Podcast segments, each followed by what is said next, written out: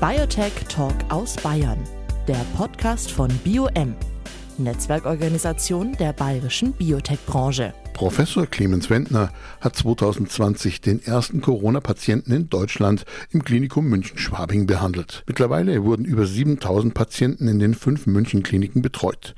Für sein Engagement im Kampf gegen Covid-19 wurde der Chefarzt der Infektiologie und Tropenmedizin an der München-Klinik Schwabing gerade mit dem Bayerischen Verdienstorden ausgezeichnet. Doch Corona ist nicht vorbei. Gerade München steckt nach dem Oktoberfest abermals in einer Infektionswelle und der Winter mit möglicherweise neuen Varianten steht bevor. War es richtig, das größte Volksfest der Welt stattfinden zu lassen? Wie ist die derzeitige Situation in den Kliniken? Und wie werden wir zukünftig mit dem SARS-CoV-2-Virus leben? Sicher einer der besten Ansprechpartner bei all diesen Fragen, Professor Dr. Clemens Wendner. Jetzt im Gespräch mit Edmund Suchek. Guten Tag und grüß Gott, Professor Wendner. Ja, grüße, grüß Gott. Professor Wendner, wir sprechen uns in diesem Podcast bereits zum dritten Mal. Zum gleichen Thema muss man dazu sagen, Corona. Wer hätte das gedacht? Hätten Sie 2020 gedacht, dass uns die Pandemie so lange beschäftigen würde? Also zunächst muss ich sagen, dass ich mich freue, dass wir uns zum dritten Mal wiedersehen und hier sprechen können. Aber ich hätte natürlich schon gehofft, dass wir ein Stückchen weiter äh, in der Pandemie sind. Das heißt, wir vielleicht doch eher in so ein endemisches Fahrwasser gekommen wären. Aber ich habe immer gewarnt, äh, dass 2020 äh, äh, nicht die letzte Welle über uns rollt. Und leider ist es so gekommen. Aber ich verliere die Hoffnung nicht, dass wir uns vielleicht nächstes Jahr in einem anderen Kontext dann wiedersehen werden. Wie sehen Sie die momentane Lage auch oder vor allem in den Kliniken? Einige Kliniken in München ächzen ja unter den hohen Infektionszahlen. Wie ist das in Ihrem Haus? Ja, wir sind auch sehr stark äh, von Corona betroffen, ohne Zweifel. Ich sage so, wir hatten noch nie so viele Corona-Patienten wie jetzt. Ähm, das heißt, die Hospitalisierungsinzidenz, über die ja dann immer gestritten wird, ist auch sehr hoch. Es liegt nicht nur an der Sieben-Tages-Inzidenz. Wir betreuen zurzeit über 200 Covid-Patienten. Nicht alle sind äh, wegen Covid da, viele auch mit, aber die Hälfte ist wegen Covid da. Und wir haben auch äh, circa 10 Prozent der Patienten, die auf Intensivstationen liegen, äh, wegen Covid. Also man sieht, es ist eine sehr angespannte Situation. Es kommt erschwerend hinzu, das möchte ich betonen, dass wir eben auch Personalausfälle haben.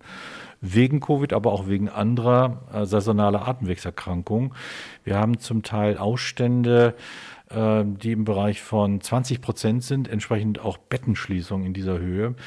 Das äh, lässt natürlich schon ein wenig äh, Gedanken in Richtung äh, Versorgungsnotstand aufkommen. Noch ist die Notfallversorgung äh, gewährleistet, aber elektiv Eingriffe, Operationen werden bereits verschoben. Könnte enger werden, sagen wir mal so im Winter, Herbst? Es äh, könnte enger werden und äh, ich sage mal so, wir haben jetzt Mitte Oktober, das heißt, äh, der eigentliche kalte Herbst kommt ja noch. Noch haben wir schöne, äh, fast spätsommerliche Temperaturen draußen. Und dann haben wir in München gerade was äh, abgeschlossen. War es fahrlässig, das Oktoberfest in dieser Form stattfinden zu lassen? Wären Auflagen sinnvoll oder sinnvoller gewesen? Also ich würde mich jetzt nicht zu einem Statement äh, bezüglich Fahrlässigkeit hinreißen lassen. Äh, als äh, Wissenschaftler und Arzt habe ich es einfacher. Ich kann sagen, äh, infektiologisch äh, ist das eine Großveranstaltung einfach gefährlich. Natürlich, äh, rückblickend äh, hätte man vielleicht auch Zugangsbeschränkungen, welcher Form auch immer, äh, erlassen können. Ich sag, die Zahlen in München sind ein bisschen höher als im Rest der Republik. Aber trotz der Reichweite des Oktoberfestes können wir mit dem Oktoberfest nicht jede Zahl in Mecklenburg-Vorpommern äh, erklären. Das heißt also, wir haben grundsätzlich ein Problem, was Covid angeht, in Deutschland, in Europa, weltweit. Und das ist nicht alles auf das Oktoberfest zurückzuführen. Und auch wenn diese Wiesenwelle irgendwann abebbt, der nächste Winter, Sie haben es angesprochen, steht uns bevor und der kommt ganz bestimmt. Und es sind schon wieder neue Immunfluchtvarianten von SARS-CoV-2 im Gespräch, so etwa BQ1.1. Was erwarten Sie im Hinblick auf diese oder andere Mutanten können die angepassten BA4 und BA5 Impfstoffe gegen diese Varianten etwas ausrichten? Also zunächst zu den Varianten muss man sagen, wir haben in Deutschland äh, derzeit 96 Prozent BA5-Variante, Omikron BA5.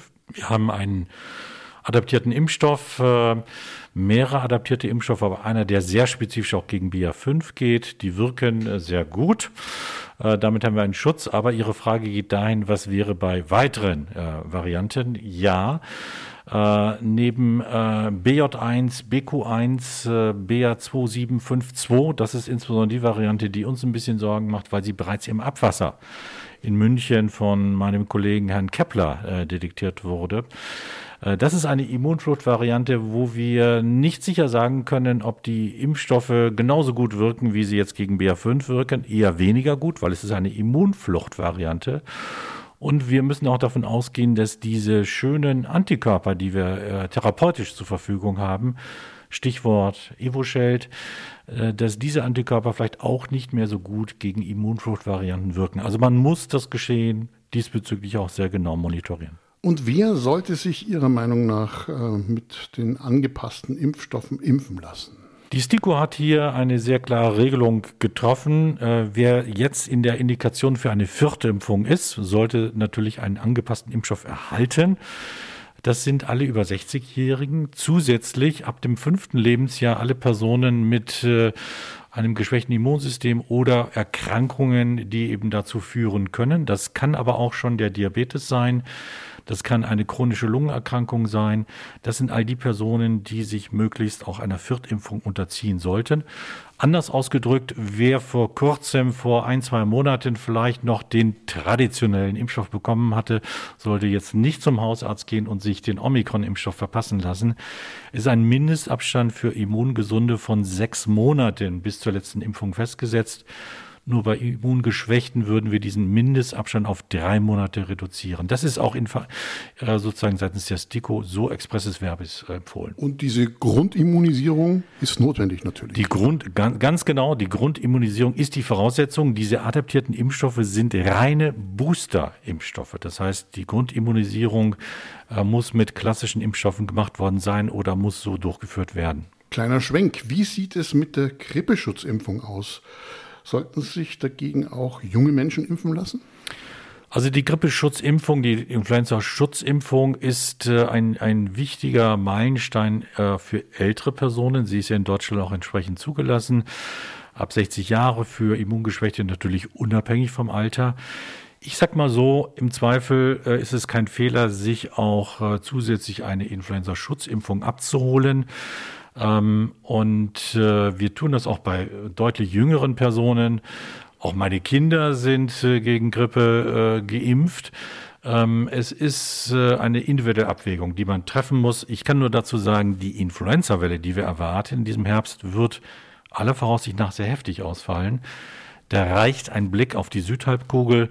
Australien hatte in den Sommer, in unseren Sommermonaten, das heißt in deren Wintermonaten im Juni, Juli, die heftigste Influenzawelle seit fünf Jahren mit über 50.000 stationären Grippepatienten äh, in Australien. Das ist sehr viel. Derzeit werden auch Nasenspray-Impfstoffe weiter erforscht. BioM wird dieses Thema in seiner nächsten Live-Talk-Veranstaltung Forum Science and Health am 25. November aufgreifen. Was ist Ihre Meinung? Können diese direkt in die Nase verabreichten Impfstoffe eine bessere Immunität liefern? Also die Nasenimpfstoffe, äh, Nasenspray-Impfstoffe haben die Potenz, eine sterile Immunität zu generieren. Das heißt also, wir können in der Schleimhaut, in der Mucosa eben auch äh, andere, sage ich mal, Immunzellen aktivieren. Wir können eine sogenannte IgA-Immunität induzieren, also andere Immunglobuline aktivieren ähm, und damit das äh, Eindringen des Virus nicht nur für den für das Individuum äh, äh sozusagen verhindern, Nein, das ist sogar wichtig, weil wir dann in der Population, in der Gesellschaft das Spreading auch unterbinden können. Das macht Nasenimpfstoffe attraktiv. Das Thema ist so ein bisschen, gibt es bereits äh, aussichtsreiche Kandidaten, die verfügbar sind? In der Summe, ich habe das kürzlich in einem anderen Kontext recherchiert, ist derzeit noch kein Nasenspray verfügbar, welches wirklich äh, als, als äh, Impfstoff äh, taugt. Man sollte sich hier nicht in falsche Sicherheit wiegen lassen. Es gibt gewisse Stickstoffmonoxid-Sprays, die jetzt vermarktet werden. Äh, diese Impfstoffe sind äh, äh auf keinen Fall Corona-spezifisch Und ob sie wirklich klinisch äh, diese Wirksamkeit aufweisen, sogar schützen können vor Corona, das ist sehr, sehr fraglich. Damit haben Sie die möglichen Probleme im Zusammenhang mit dieser Applikation ja schon so kurz angedeutet zumindest. Tatsächlich gibt es noch Personen, die vor einer SARS-CoV-2-Infektion gänzlich verschont geblieben sind. Was wissen wir darüber? Warum sich mancher ansteckt, mancher nicht? Und über die jeweils unterschiedlichen Verläufe. Stichwort Neandertalgene, Blutgruppenspezifität. Äh, was spielt welche Rolle? Also in der Summe wissen wir darüber natürlich noch nicht ausreichend genug, um jeden Fall zu erklären. Es gibt äh, große Populationsstudien, die nahelegen, dass Personen mit Blutgruppe 0 äh, sich äh, weniger schnell anstecken. Auf der anderen Seite aber auch bessere Spreader sind.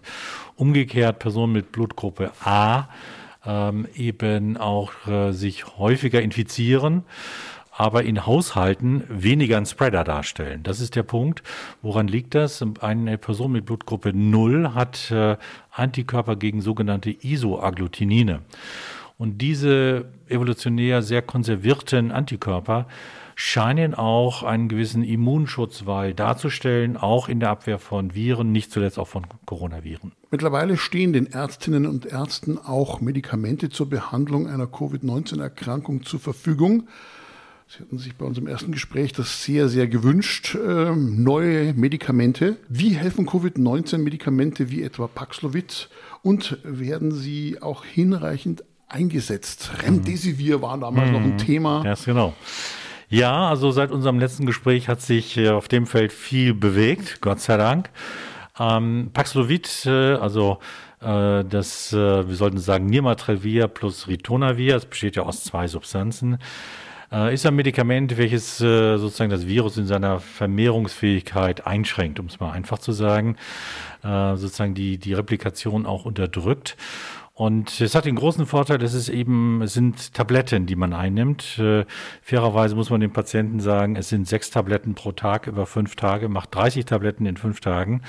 Aber es ist so wirksam, dass es bei circa 90 Prozent der Patienten auch die Hospitalisierung unterdrückt. Und jetzt ist, äh, gibt es auch neue Daten, das gilt auch für vorgeimpfte Personen. Das heißt also nicht nur für ungeimpfte.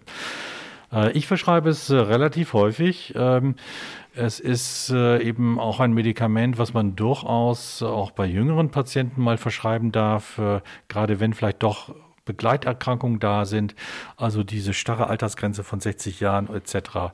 Halten wir nicht immer ein. Aber Sie hatten es schon erwähnt, andere Medikamente gibt es auch. Remdesivir über drei Tage appliziert kann auch äh, in der frühen Infektionsphase helfen. Problem ist es eine Infusion. Das heißt, ich muss den Patienten ins Krankenhaus holen, in ein Zimmer separieren. Das macht die Sache kompliziert. Selbiges gilt auch für die Antikörper. Stichwort Sotrovimab, auch Evusheld, äh, also Tixagevimab, Zilgavimab. Äh, die kann man auch postexpositionell, postexpositionell äh, geben, also mit einer Infektion.